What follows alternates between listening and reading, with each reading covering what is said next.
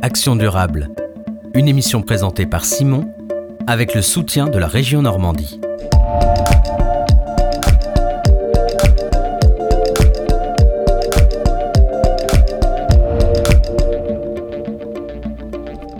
Bonjour à tous et à tous, soyez les bienvenus sur Radio Phoenix. Vous écoutez le huitième épisode d'Action Durable, votre émission consacrée au développement durable et à l'écologie en Normandie.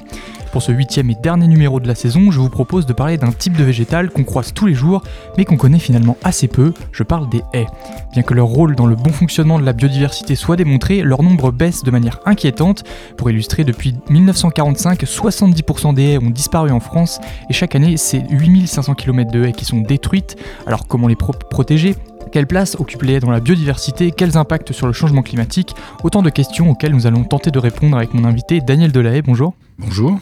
Vous êtes docteur en géographie à l'Université de Caen, membre du laboratoire Identification et Différenciation de l'espace, de l'environnement et des sociétés, mais vous avez également fait partie du projet euh, Respect, on aura l'occasion d'en parler. Pour commencer, je voulais savoir, est-ce qu'il existe plusieurs types de haies aujourd'hui en France? Bien sûr, oui, oui. Alors, le, le les c'est quand même un, euh, je dirais, très marqué euh, Grand Ouest français. Hein. donc, euh, les trois principales régions bocagères, c'est d'abord la Bretagne, ensuite les Pays de Loire et, la Normandie. Mais par contre, au sein de ces, de ces régions qui sont caractérisées par des haies, eh bien, il y a des haies sur talus, d'autres qui ne le sont pas. Il y a différentes variétés, différentes espèces d'arbres, différents modes de gestion. Oui, il y a une très très grande variété oui. Et c'est lesquels qu'on retrouve le plus, en particulier en Normandie, comme, comme variété? Alors là, je, je, je me prononcerai pas là-dessus parce que c'est vrai que d'une petite région agricole à l'autre, eh on va avoir des types de haies très différents. Je travaille beaucoup sur des haies qui sont sur talus, puis que, en plus, que je m'intéresse euh, au rôle hydrologique et, de gestion des circulations d'eau des euh, J'aime beaucoup les haies sur talus, mais il y a aussi beaucoup de haies à plat, hein, donc euh, c'est c'est vraiment très très très très différent. Et on se rend compte quand on parcourt la, Normandie qu'on découvre de, nouveaux types de haies euh, presque à chaque voyage. Donc euh, c'est difficile de faire une, typologie. Donc une grande variété globalement de haies. Vous évoquez les haies sur talus, c'est ça? Oui, sur talus. Euh, qu'est-ce qui va les différencier des haies qui, sont, qui ne le sont pas? Eh ben, C'est juste des haies qui, sont, c'est-à-dire qui, qui, reposent ou qui se sont développées dans un monticule de terre en fait, hein, qui, ont été, qui a été mis en place ou réalisé au moment où les haies ont été implantées. Donc des talus qui vont faire euh, un mètre, deux mètres. Hein. C'est ces fameux talus euh, qui ont euh, beaucoup embarrassé, je dirais, les, les, comment, les forces armées qui ont fait le débarquement en Normandie. Hein. Donc c'était c'était moins la présence des arbres que la présence de ces talus hein, qu'il fallait qu'il fallait abattre pour pour pouvoir passer quoi. Mais donc ça c'est des, talus c'est d'origine humaine, c'est pas ah naturellement que ça pousse comme complètement, ça? Complètement, complètement. aujourd'hui la place des haies dans la biodiversité c'est quoi aujourd'hui?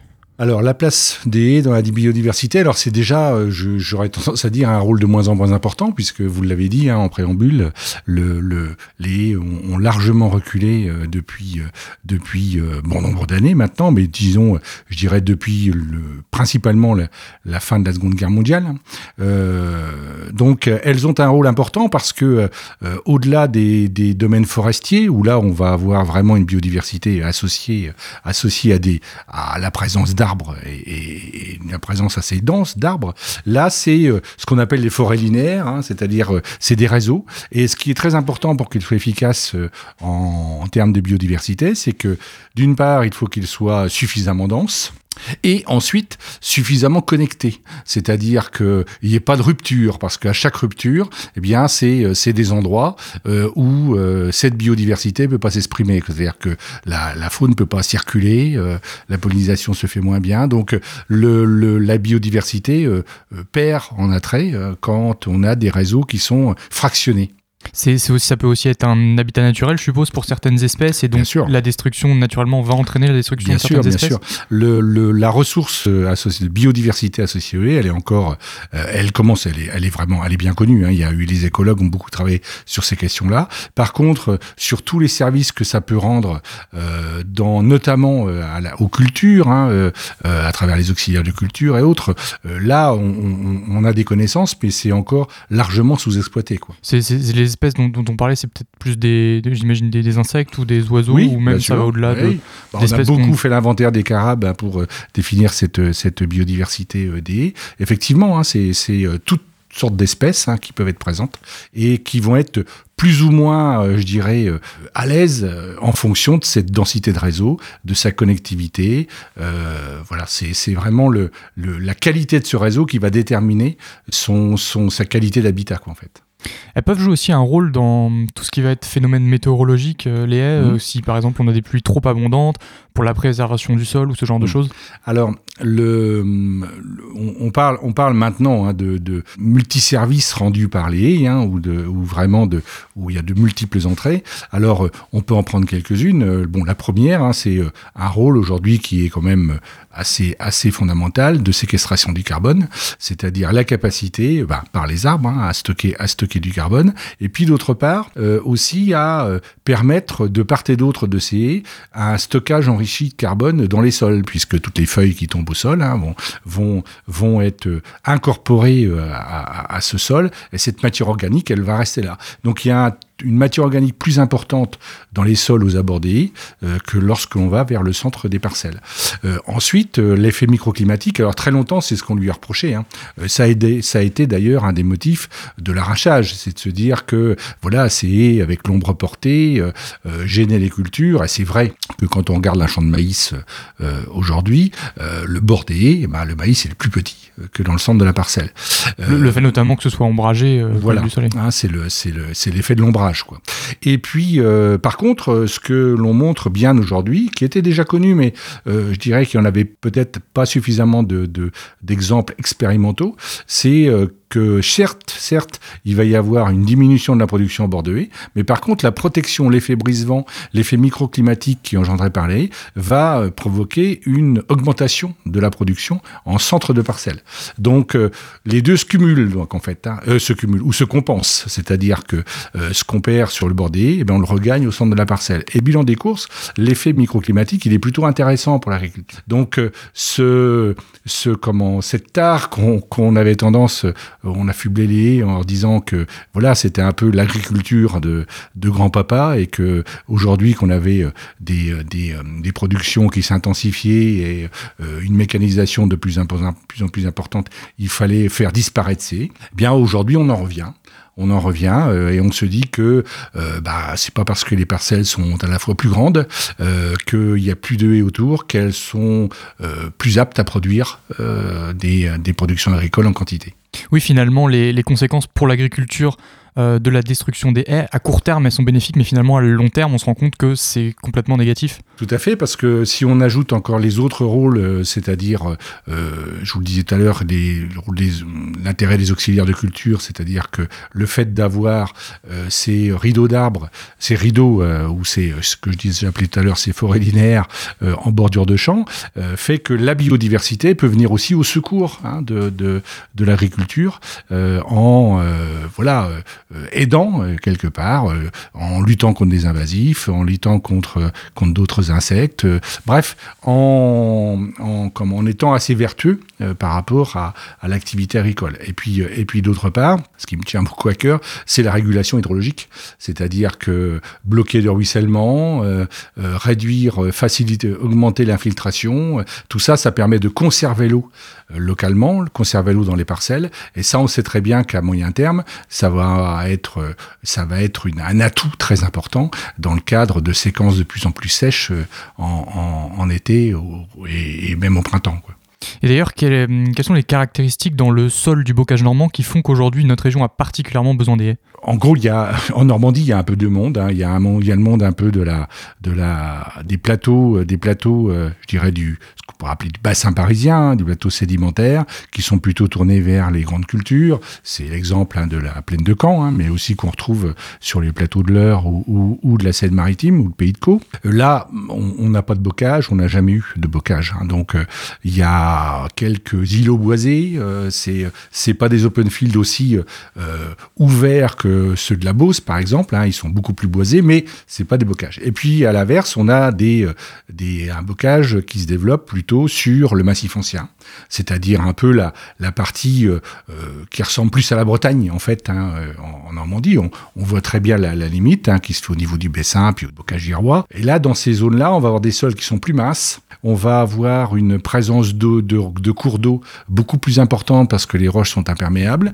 Donc le fait d'avoir ce, ce, bocage va permettre de soutenir, je dirais, l'humidité hein, au sein de, ces parcelles, et puis euh, va éviter justement ces connexions trop rapides avec les cours d'eau qui entraînent hein, des, euh, voilà, des pollutions et, euh, de la dégradation, euh, notamment pour les qualités piscicoles de ces cours d'eau. Donc le cloisonnement du paysage par ce bocage, eh bien, il est, il est absolument fondamental, quoi. Et aujourd'hui, il est vrai qu'il est, il est quand même très, très dégradé. Je dirais que la prise de conscience qu'elle on assiste aujourd'hui est un peu le chemin à l'envers qu'on est en, train de faire. Euh, bah, il est extrêmement important pour euh, la qualité de nos paysages. Et puis, euh, au-delà de ça, euh, au-delà des fonctions et des services qu'il rend, le paysage de bocage, c'est aussi l'image de la Normandie. Donc, voilà, c'est aussi important parce que il y a beaucoup de gens qui viennent en Normandie euh, pour ces paysages. Donc euh, le, les préserver, ben c'est aussi euh, c'est aussi de l'économie, hein, c'est aussi de l'activité touristique, c'est aussi voilà des, des, gens qui viennent, c'est des nuitées dans des chambres d'hôtes, c'est des, des nuitées, enfin différents centres d'hébergement qui apportent apportent des ressources locales sur des terroirs qui sont des terroirs ruraux où parfois ben, l'activité économique est assez restreinte. Hein. On aura l'occasion d'y revenir justement sur les conséquences économiques. Euh, malgré tout, même s'il y a cette prise de conscience, est-ce que le fait qu'aujourd'hui il y ait encore une agriculture intensive qui se multiplie avec des parcelles toujours de plus en plus grandes, ça reste quand même compliqué de faire comprendre que l'arrachage de haies peut être néfaste, notamment pour les agriculteurs eux-mêmes? Bien sûr, bien sûr, c'est encore très compliqué. Et puis aujourd'hui, encore, le, le solde est négatif. Hein. on continue à arracher des haies, hein. on le voit euh, euh, très rapide. Alors, euh, on, continue à racheter. Euh, je dirais peut-être moins pour... Euh, c'est un peu des dégâts collatéraux. C'est-à-dire qu'aujourd'hui, on est peut-être moins dans la volonté d'arracher des que de les arracher tout simplement parce qu'on continue à agrandir les parcelles. Donc, quand on regroupe deux, trois parcelles ensemble, eh bien, on a tendance à arracher les haies qui, se, qui sont au centre de ces parcelles hein, ou qui délimitent ces parcelles de manière à en créer des plus grandes. Alors, maintenant, on a des arguments scientifiques. Hein, qui sont qui, qui montrent que cette tendance, elle est, euh, elle n'a pas de sens. Euh, pourquoi est-ce qu'on agrandit les parcelles? C'est pour qu'elles soient plus pratiques ou plus rationnelles à travailler. Bon, sauf que euh, aujourd'hui, on sait très bien que quand on a des parcelles qui dépassent certaines surfaces, qu'on estime à peu près à 5-6 hectares, on ne gagne plus de temps de travail. Parce que, euh, voilà, on va avoir, euh, en lien avec le, le comment, la distance que parcourent les engins et autres, les, les, la distance que se représente là, le faire un tour de la parcelle, eh bien tout ça, ça ne fait plus gagner de temps. Donc au-delà de 5-6 hectares, ça n'a pas tellement de sens. Donc euh, ben, c'est des choses qu'il faut marteler. Mais aujourd'hui, hein, on est tous conscients que le, le, encore beaucoup de chemin à faire et qu'il y a plein d'opérations pilotes maintenant où on replante des haies, où on, voilà, on, a vraiment une promotion de, de, de la haie. Euh, par contre, il y a euh, globalement euh, dans la campagne encore aujourd'hui, plutôt de l'arrachage que, que des plantations. Et puis, c'est tout un travail de fond à faire. Hein. Je pense que pour moi, le, le maillon essentiel, par exemple, c'est la formation. C'est la formation, c'est dans les lycées agricoles, puisque bah, c'est à tous ces jeunes agriculteurs ou qui vont le devenir qu'il faut bah, leur expliquer, l'expliquer, euh, faire de la pédagogie autour de cette, de ces euh, de toutes ces questions de biodiversité, de gestion de, gestion de l'hydraulique, de, des effets microclimatiques, des enjeux des changements climatiques. Et tout ça, ben, je pense que euh, voilà, ça fait son chemin. Et petit à petit, ça va, ça va imprégner les territoires. C'est ce qu'il faut réussir à faire. Il y a des lois aujourd'hui qui régissent cet arrachage de haies ou, ou c'est encore très flou? Non, il y a, y a effectivement euh, il y, a, y, a, de la réglementation, mais il y a de la réglementation aussi pour le retournement des prairies. Hein.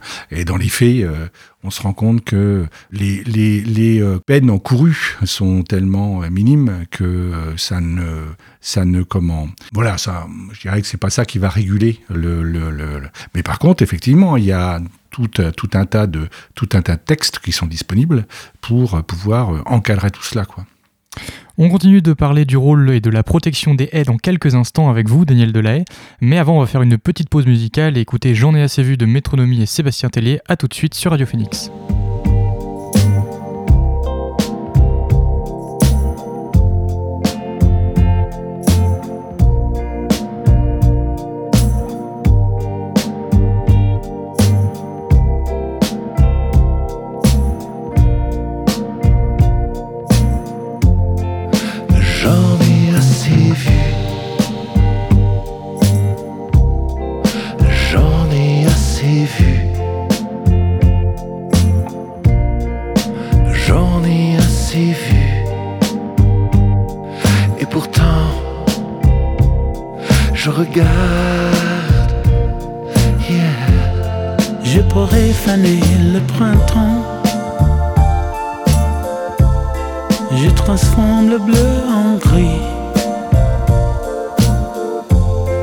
Je regarderai le sunset, ton visage enlacé pour la vie.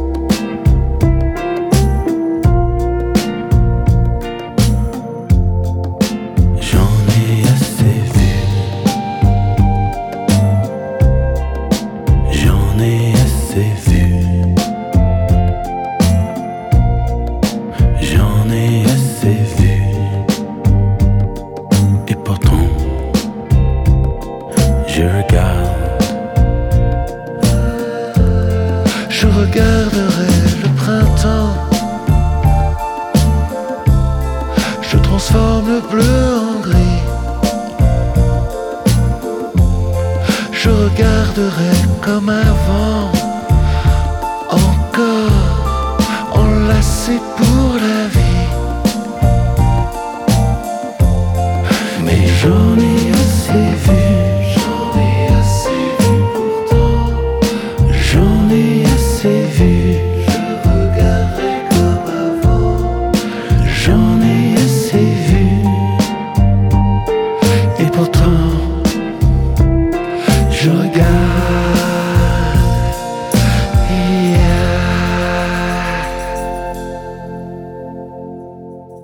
C'était ai assez vu de Métronomie et Sébastien Tellier. Vous êtes toujours sur Radio Phoenix à l'écoute de votre émission Action Durable et nous sommes avec Daniel Delahaye, docteur en géographie à l'Université de Caen, membre du laboratoire Identification et Différenciation de l'espace, de l'environnement et des sociétés, pour parler du rôle et de la protection des haies.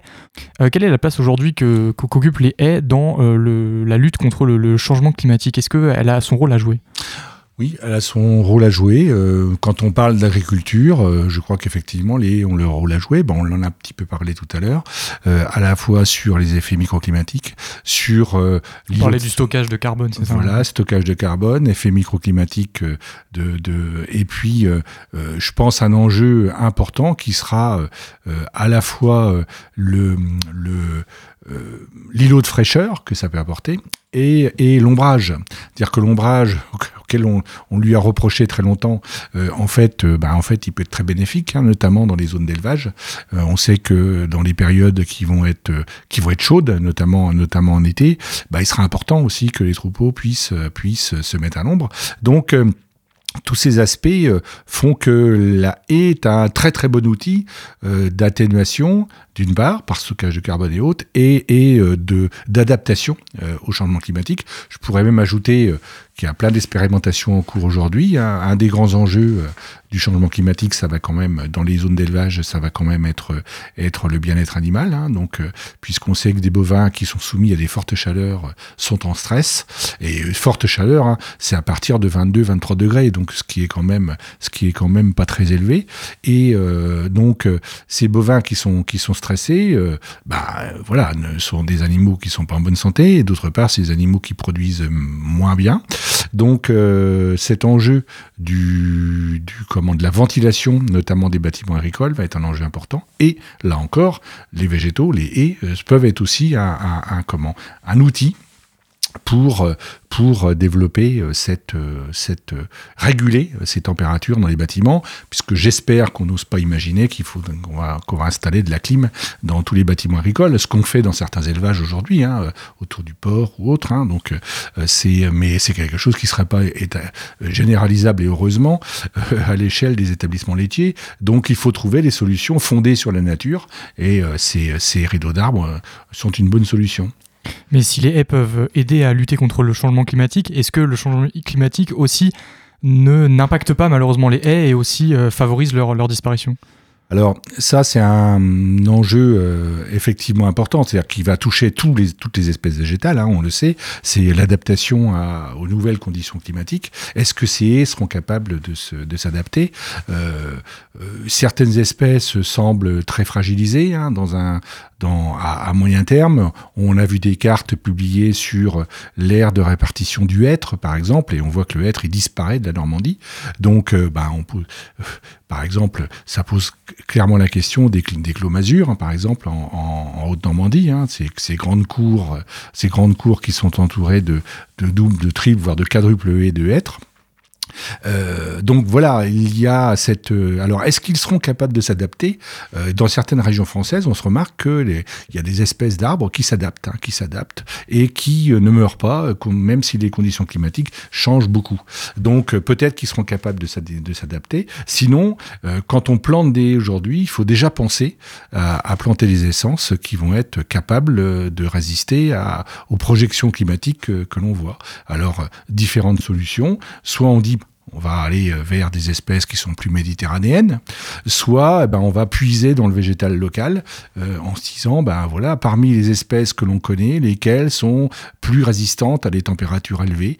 Donc il y a tout un travail là qui est, euh, qui est, qui est à faire et qui est fait hein, pour partie. Et en cela, je dirais que cette, question du changement climatique, elle est aussi elle est très inquiétante, je le concède. Par contre, elle est aussi extrêmement euh, euh, motivante pour euh, provoquer aussi la réflexion et voir quels choix on va faire et quels sont les bons choix, les choix les plus raisonnés pour être à la fois pour à la fois s'adapter au changement climatique et puis être toujours dans une logique de développement durable. Euh, ce qui n'est pas forcément facile. Mais en tous les cas, il y a des risques quand même de, mutation un peu du paysage avec des nouvelles espèces ou alors des espèces qu'on ne verra plus. Bien sûr, ça, je pense qu'il va y avoir des, changements des, assez radicaux de, certaines, de certains paysages, mais peut-être que c'est pas euh, euh, c'est, les paysages de, bocage hein, qui vont évoluer le plus. Et puis, j'aurais tendance à dire que le, changement climatique, il est déjà à l'œuvre hein, depuis de nombreuses années. Hein, tous les indicateurs le montrent. Donc, euh, euh, que ce soit l'élévation du niveau marin, que euh, que ce soit l'élévation des températures. Donc là, c'est, je dirais, c'est avéré. Hein. il n'y a plus de place pour les climato-sceptiques, c'est clair.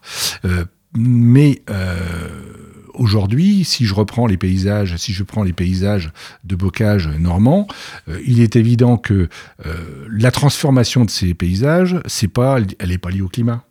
Elle est liée à l'évolution de l'agriculture. Aujourd'hui, enfin, sur les 50 dernières années, le, vraiment le moteur de l'évolution des paysages, c'est l'intensification agricole. Donc je dirais que les choix qu'on va faire pour les 50 ans à venir, il y a certes des choix liés au climat, et puis il y a des choix qu'on fait par rapport au modèle agricole qu'on veut, qu'on veut développer. On en parlait un petit peu tout à l'heure avec le tourisme. Euh, quelles sont les, conséquences économiques qui vont émaner de cette disparition progressive des haies alors là, j'avoue que je, n'ai pas de, réponse comme ça à, vous, donner. Euh, par contre, je pense que quelque chose qu'on commence à travailler de plus en, de plus, en plus, c'est euh, cette notion de variabilité de, des, des, rôles que peuvent jouer les... Par exemple, on est persuadé maintenant, enfin que, et on montre maintenant qu'une haie, euh, je dirais au fin fond du bocage ou, euh, ou du bocage orné, en zone très rurale, n'a pas les mêmes euh, caractéristiques et les mêmes fonctions qu'une haie périurbaine dans, la, dans la vallée de l'Orne, par exemple. C'est-à-dire que on peut, il va y avoir des vertus récréatives, par exemple, qu'on va peut-être trouver à certains endroits, qu'on va pas trouver à d'autres. Donc, et je pense que dans l'évolution des de ces périurbaines, ben, il peut y avoir aussi par exemple, dans les essences qu'on va planter, on peut mettre en avant peut-être des espèces fruitières hein, qui peuvent permettre de la cueillette. voilà, il peut y avoir ça. On, peut penser la haie comme vraiment un, acteur à part entière du cadre de vie des, des, des, gens, quasiment au quotidien. Donc, euh, bah ça, c'est le, il faut le penser dans le cadre du changement climatique. Quoi. Je le disais toujours euh, tout à l'heure dans mon introduction, vous êtes un des acteurs du projet euh, Respect mmh. euh, qui, qui, durait entre donc 2019 et 2022. Est-ce que vous pouvez nous en dire plus? Quels étaient les objectifs d'un tel projet? Alors j'ai le donc ce, ce, ce, projet Respect, hein, donc c'était Resp puis avec H A I E voilà puis plus loin donc pour résilience et performance des exploitations agricoles liées au haies. L'objectif c'était de de promouvoir la haie champêtre dans, dans, dans et qu'elle prenne sa place vraiment, lui montrer qu'elle a sa place dans le, dans l'exploitation agricole. Donc euh, en couvrant euh, plusieurs grands domaines. Alors euh, nous on a travaillé beaucoup, enfin l'équipe de Caen a beaucoup travaillé. Il y a, il y a 11 grands acteurs hein, qui, qui viennent près partout sur le territoire français et c'est piloté donc par la fac la fac agroforesterie. Et ce, ce, projet, ben, si je reprends ce qui a été travaux qui ont été menés par Caen, nous on a travaillé à la fois sur euh, tout ce qui était euh, évolution des linéaires de haies, tout ce que ce dont on a parlé depuis tout à l'heure, hein, euh, à quel rythme est-ce qu'ils disparaissent, pourquoi, où, comment, et puis essayer de, de développer des outils un peu ludiques Hein, qui permettrait de d'amener des gens à se mettre autour d'une table en disant bah voilà je vais réimplanter euh, tant de tant de kilomètres de haies euh, je les mets où et pour quelle pour quelle raison et avec quel, quel type d'arbre et puis, on a travaillé aussi sur la régulation hydrologique. Donc euh, là, sur les, l'effet des haies, sur la diffusion de ruissellement. Donc, euh, mais d'autres équipes ont travaillé sur le bout énergie. Euh, c'est combien produit une haie de manière durable et combien on peut prélever tous les ans, ou tous les 5 ans, ou tous les 10 ans. voilà, sur comment, quand on est devant un arbre, estimer de manière fiable le volume de bois qu'il y a dedans, par exemple. Ça, c'est des questions importantes.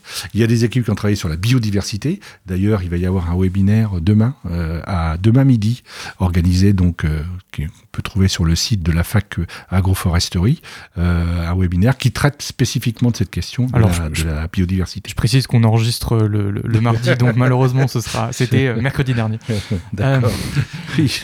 Donc, le, le, et puis aussi, on a essayé de beaucoup travailler dans ce projet le toute la phase euh, transfert, c'est-à-dire euh, comment euh, toute cette production scientifique, elle peut être portée vers des élus, comment elle peut être portée vers, vers la formation agricole, vers les lycées. et donc, il y a la bergerie hein, de Rambouillet qui a beaucoup travaillé sur ces questions-là, qui, qui est aussi un acteur de, de, ce projet. Donc voilà, on essaie de travailler tout l'aspect multiservice que rendent, que rendent les et donc, euh, c'est un programme qui s'achève là, euh, donc euh, à la fin de l'année 2022, avec toute une phase de restitution durant l'année 2023. Et d'ailleurs, vous êtes soutenu dans ce projet par le ministère, enfin soutenu économiquement en tout cas, par le ministère de l'Agriculture ou, le département de la Manche. Euh, les pouvoirs publics, qui commencent sérieusement à prendre au, sérieux cette problématique de la disparition des haies? Oui, oui, oui, oui. Le, c'est clair que bah, aujourd'hui, on le voit sur la région Normandie, hein, où il y a un projet, il y a un programme avec un appel d'offres récurrent euh, sur la question, euh, la question des haies. il y a un vaste programme, un grand programme LIFE qui est en cours aujourd'hui euh, avec 10 ateliers, je crois, en France. Et il y a l'atelier qui est basé à, à c'est Cinglé, enfin c'est Thury-Harcourt, donc la nouvelle commune autour de, de Thury-Harcourt. et bien, et l'atelier qui traite justement du bocage. Hein, donc voilà, il y a, vraiment une, sensibilisation à la fois des pouvoirs publics, des acteurs locaux qui est importante. Et donc on arrive là, fin 2022, au, terme du projet. Quel est le, bilan que vous, que vous dressez aujourd'hui de ces, trois années? Ah ben, grande motif de grande satisfaction. C'est-à-dire que le, d'une part, ben, je vous disais, il va y avoir en tout et pour tout euh, euh, webinaires hein, jusqu'en jusqu'au mois de mars et euh, qui ont commencé déjà et ils sont extrêmement suivis. Donc il y a vraiment une, une une forte demande, hein, donc avec bah, là, sur celui, de, celui qui a eu lieu la, la, semaine dernière, il y avait plus de 300 inscrits, donc euh, c'était euh, c'était euh, important. Et donc il y a cette vraie satisfaction que le, dans la nouvelle PAC, eh bien il y a des choses autour pour les haies, que aujourd'hui des textes vont également sortir là à l'échelle du territoire français, hein, donc autour autour justement de cette question des cette question de gestion des haies. Donc euh, aujourd'hui, euh, je dirais que on a produit pas mal de connaissances. Et euh, l'intérêt aussi, on voit très bien qu'il y a une prise directe via la, fac agroforesterie, une prise directe entre ces connaissances-là et puis l'imprégnation du politique. Hein, donc ça, c'est assez, assez, assez intéressant, je trouve. Et donc les, résultats de ces, trois années, de, oui, puis, puis de ces webinaires, une fois qu'on va arriver en 2024-2025, le but, ça va être aussi de, faire connaître euh, les, travaux réalisés auprès de, décideurs, aussi auprès d'acteurs, euh, pour pouvoir finalement que ce projet euh, serve à long terme. Voilà, oui, c'est-à-dire que, en gros, l'idée, c'était un peu cela au départ, hein, c'était que ce programme soit un peu, euh, bah, voilà, un programme un peu référence, hein, qui donne, qui donne un peu, euh, je dirais pas le là, ce serait très prétentieux, mais disons qu'il synthétise à la fois toutes les connaissances qui étaient déjà acquises, qui comble les vides, hein, qui comble les, trous dans la raquette, et qui donne, je dirais, un, volume de, de connaissances où là, je je pense qu'un décideur euh, peut trouver tout ce dont il a besoin. Euh, s'il veut euh, privilégier une, une, activité autour du bout énergie, bah, il y a, je dirais, toutes les données. S'il veut vraiment avoir quelque chose, une gestion, comment je dirais, un, multi, multi-service d'essayer, il y a, y a tout ce qu'il faut également. Si une collectivité veut planter des haies, ben, il y a tout le, tout le, je dirais, le, le comment, euh, toute la pédagogie hein, qui est associée à, cette, à ces plantations. Donc euh, voilà, c'était un peu le, de devenir, euh, de devenir ou de proposer quelque chose de suffisamment dense et complet qui puisse servir à tous les acteurs. Merci beaucoup Daniel Delahaye d'avoir euh, répondu aux questions. Je rappelle, vous êtes docteur en géographie à l'Université de Caen, membre du laboratoire Identification et différenciation de l'espace, de l'environnement et des sociétés. Bonne journée à vous. Merci. Action durable, c'est fini pour aujourd'hui, mais aussi pour cette saison. Et oui, c'était le dernier épisode. Merci beaucoup à Ateba qui était à la technique aujourd'hui. On se retrouve très bientôt. En attendant, passez de bonnes fêtes à l'écoute de Radio Phoenix.